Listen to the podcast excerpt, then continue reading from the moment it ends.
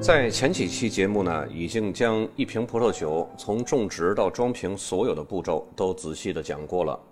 也将所有影响葡萄种植到品质的因素呢细致描述过了。那么今天呢，我们来讲一个对于葡萄酒来说比较玄学的词——风土。当然，葡萄酒圈里边呢，比较玄学的词不止风土这一个，比如还有生物动力法、自然酒、有机酒之类的。那些词呢，我们以后再说。本期节目呢，咱们来重点聊聊风土。对于喜欢葡萄酒的人而言呢，对于风土这个词一定不会陌生。风土这个词啊，是由一位法国酿酒师所创造的。当时呢，他试图发掘不同的产区所出产的葡萄酒到底有什么差别。因此呢，风土在最开始被直译为是地域感。换句话说呢，就是当你喝到某款葡萄酒的时候，根据它的风格，你会自然而然地想到它可能是来自某个特定产区的，以至于在早几年国外刚刚兴起这个词汇的时候呢，很多国内的葡萄酒从业者会以讹传讹地把它描绘成土壤环境和气候条件。在当时呢，这个解释是大差不差的，但是时至今日呢，如果还是这样认为的话，那就有很大的认知偏差了，因为很多时候我们都忽略了一件事儿。就是为什么喝到某款酒就会想到某个产区呢？毕竟酒是经过发酵加工的成品，而不是非加工的自然食品。它并不像新疆的西瓜或者是海南西瓜那种没有经过人工改变物理特性和化学特质的。所以呢，既然是经过人工改变的物理和化学特性的食物，肯定要加上人的要素。而人的要素呢，就是一种风俗，就是一种习惯。这种风俗和习惯啊，就是我们俗称的风格。就像同样的肉和馅儿，河南人把它做成了水煎包，而杭州人呢，把它做成了生煎。所以说，当地的风俗习惯对于经过加工的食物是非常重要的，甚至说是不可或缺的。说到这儿，有个题外话，上次我看到知乎上有一个帖子，写的生煎和水煎包的区别，说生煎是上海人发明的。上海才有多久的历史啊？所有上海的食物，包括让上海人引以为豪的本帮菜，都是在民国时期借鉴了苏州、无锡等菜系演化而来的。真正的生煎呢，是诞生于杭州，就是北宋的时候，开封汴梁被游牧民族挤兑到杭州定都，成为南宋才带过去的。水煎包呢，就是宋高宗赵构他们带到杭州的，然后呢，结合了杭州本地的风俗习惯演化出来的生煎。这就是人为因素造成的风格，就是这种风俗习惯造成的风格呢，也是如今“风土”一词的一个重要组成部分。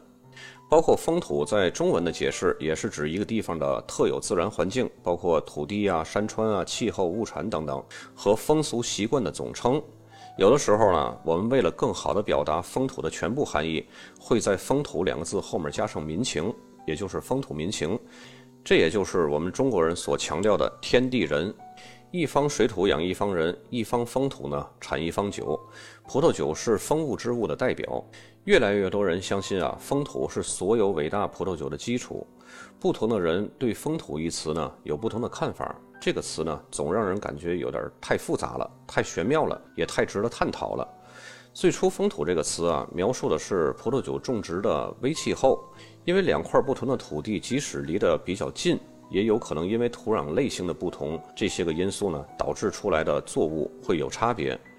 这一点呢，基本可以认为是显而易见的。比方说，深色的土壤接受光照吸收的热量就会比浅色的多；朝阳面的山坡呢，接受的光照时间和光照量就会更多。不同的土壤类型，排水性也不同。还记得我以前说过，排水性有两个方面，一个是排水能力，一个是储水能力。反正等等因素吧，导致了即便离得很近的地方，同样的葡萄品种种植出来也会有不同的结果。那么葡萄酒里的风土是科学还是玄学呢？是不是伪命题呢？首先我们要说啊，风土肯定是科学的，不然这些酿酒的人啊，都学玄学或者是占卜就行了，就不用学葡萄或者是葡萄酒工程学了。但是同时呢，也有文化的作用在里边儿，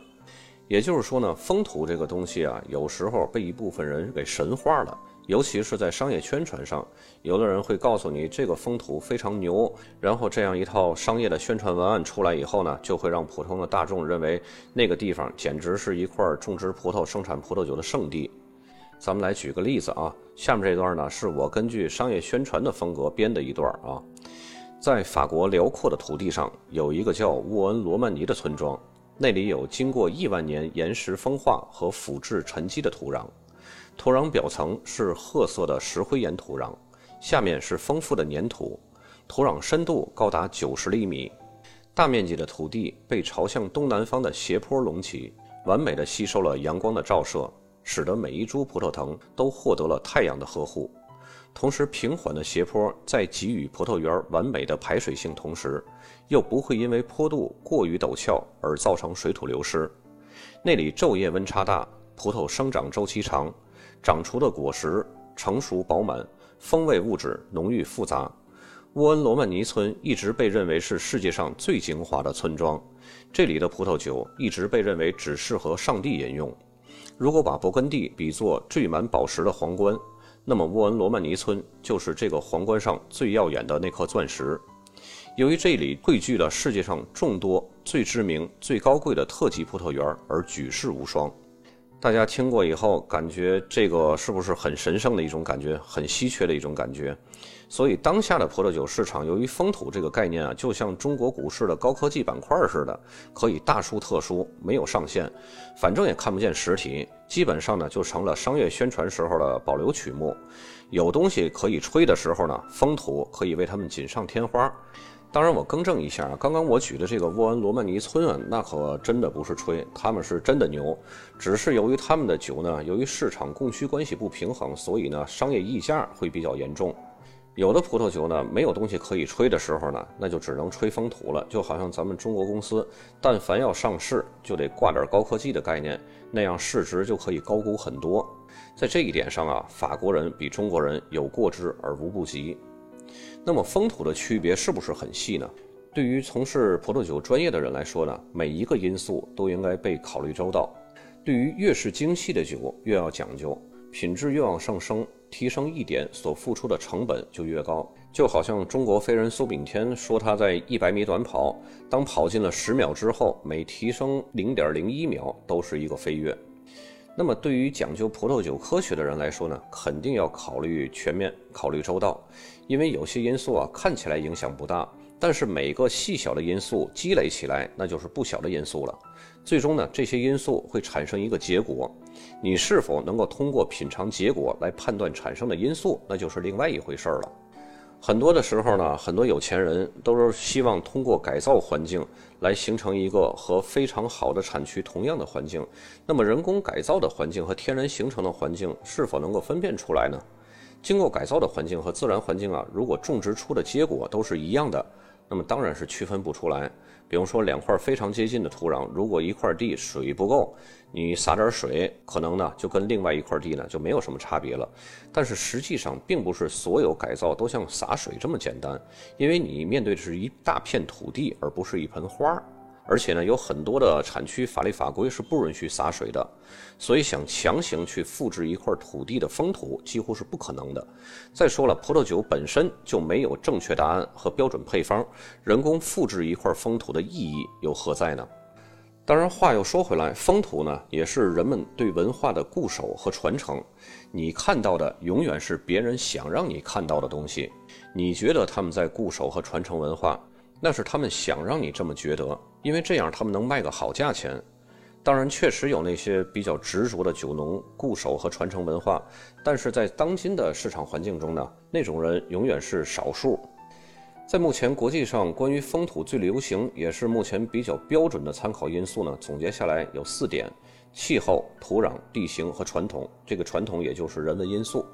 首先呢，气候，它是葡萄种植的自然环境。它会影响到葡萄酒的口感，决定某地能够种植某种葡萄品种的因素呢，正是某个产区的气候。也正是因为气候的影响啊，才会导致有些地方的葡萄品种酸度比较高，而有些地方的葡萄糖分成熟度高就不那么酸。第二个因素呢，就是土壤。尽管目前呢还没有足够的科学证据来证实葡萄酒中的矿物味和土壤中的实际矿物质存在联系。但是它们之间的关系是不言而喻的，土壤的密度、矿物质沉淀和湿度都会影响葡萄成熟的方式，从而最终呢对葡萄酒的口感会产生深远的影响。第三个要素就是地形，葡萄园的朝向、海拔和高度。都会影响葡萄的生长，这些呢都会反映在最终的葡萄酒风格上。比如说，阿根廷很多葡萄园都是位于海拔上千米的这种地方，因此呢，使用这里的葡萄酿造的葡萄酒往往会具有比较清新的酸度。而朝向好的地方呢，比朝向不好的地方受光照的时间可能会相差十倍，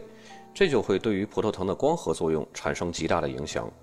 第四个要素呢，就是传统，也就是人文因素。风土是具有浓郁的文化内涵的。如果没有人的存在呢，葡萄汁儿可能会变成葡萄酒，但是呢，它不可能会变成好喝的葡萄酒。风土其实是酿酒师和葡萄之间的一种合作关系。当然，一个酿酒师的酿酒理念，对于葡萄酒的风格的掌控、酿酒工艺的使用以及葡萄成熟度的判断，都会加强或者是减弱环境对于葡萄酒的影响。就好像波尔多最顶级的风格，都是经过全新的法国橡木桶，而突出浓重的烟草、烟熏和松露。这种松露呢，也叫臭鞋壳味儿，那就是他们当地的文化和传统还有习惯。当然，也有酿酒师呢，会执着于不按照当地的风格来酿酒。比方说，在南澳酿希拉子，他想把它酿成北罗纳河谷的风格，可以吗？这种是完全可以的。虽然说气候、土壤、地形这些都不同，种出来的希拉呢，它这个果实也会有差异。但是按照北罗纳河谷的酿酒风格来酿造，结果呢就会呈现出很相像的北罗纳河谷的风格。但是呢，这里有一个市场因素在里面，即使是执着的酿酒师不考虑，但是酒庄的庄主也会考虑的。那就是他们的酒是南澳的希拉子，就应该酿成南澳的奔放风格；酿成北罗纳河谷的高冷风格，它的意义何在呢？酒客想喝北罗风格的希拉，那人家去直接买北罗纳河谷的希拉不就好了吗？干嘛非要买一个南澳生产的北罗风格的酒呢？就好像你非要让这个狗不理包子铺的师傅去做全聚德烤鸭，它的意义在哪儿呢？对于土壤学家来说呢，检测究竟泥土的化学成分如何影响葡萄酒的时代可能已经终结了，而土壤的物理结构才可能是影响风味的主要因素。所有人都认同岩石以及土地结构对于灌溉葡萄藤的水有着极其重要的影响，但是地质结构的影响可能比你想象的更大。同样的，我们认为构成葡萄酒风土的因素是地质、气候以及人工。那么，如果大气和泥土中的复杂微生物也参与其中呢？葡萄酒世界啊，永远希望有更多的这个方面的研究报告。但是呢，谁都不知道什么时候会有个新鲜的因素会再次对我们现已知的要素形成一个颠覆性的认知。即使我们现在看似非常了解的矿物质感，这个品鉴术语背后究竟是什么因素导致的呢？矿物质当中是什么物质或者是什么含量占比多少，会产生这么样的一个效果？这些都是我们没有办法确切判定的。除了大气与泥土中的复杂微生物，当地的菌种也有不同。就像我在酒标和价格的那档栏目里边讲到了西奥玛格丽特河的时候，说到他们那里的酒庄呢，使用这个发酵酵母的时候。这个酵母呢，大多是使用跟葡萄相同葡萄园的天然或者是培育的酵母，这就是为了使用符合当地风土所有因素来凸显自己的风土特色。除了当地天然酿酒酵母以外呢，自然发酵的葡萄酒还有野生酵母、年红酵母等等。有的酵母产酒低、产香多，也有的酵母呢，主要产脂类香气会比较多，还有各种乳酸菌、醋酸菌。几十乃至上百种微生物产生的几百种成分排列组合，形成不同的香气特征。即使相同的酵母，在不同的环境也会发生巨大的变异，产生的香气呢也会有很大的差异。就像茅台酒的复杂微生物群一样，它跟空气、水源、原料，以至于哪怕是房梁上落下来的灰，都有着很密切的关系。除了那个地方，外地难以模仿。那么，为什么旧世界更讲究风土呢？这里边啊有文化传统、历史习惯和逻辑思维的因素在内。欧洲国家啊，因为葡萄酒已经根深蒂固在饮食文化当中了，每个产区有历代传承下来的葡萄品种，后来呢又纷纷设立了产区的法律法规来限制各个产区所能种植的品种和产量以及酿造方式。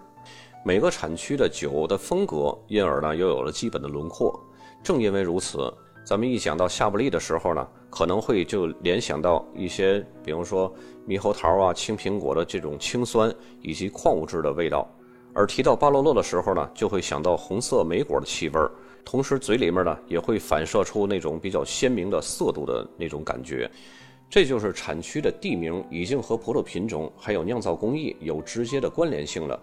因此呢，酒标上的产区名就足够表达这瓶酒会带来什么样的风味儿。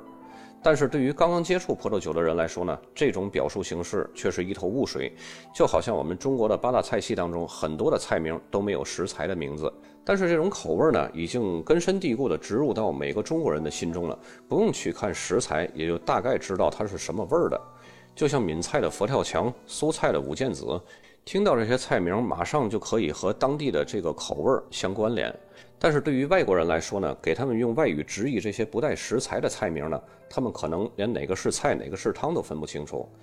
然而新世界呢，大多都是不讲究风土的，因为他们没有历史的包袱，每一块地想要种什么，想种多大的密度，那是果农的自由。地名本身没有办法提供给消费者足够的信息，因此呢，新世界的葡萄酒标呢，它是以品种进行标识，少了猜测和模糊的空间，以最直白的方式和消费者沟通，让哪怕是初学者都可以轻松了解到大概的口味儿。很多酒标呢，不但告诉你主要品种，就连所有成分比例都写得一清二楚。这就很像西餐中的菜单，会把所有的食材都体现在菜单名当中。比如说松茸黑椒战斧牛排，这样写出来以后呢，即使一个没有接触过西餐的外国人，看到这个菜名，大概也都知道它是什么口味的了。本期节目咱们就到这儿，咱们下期再见。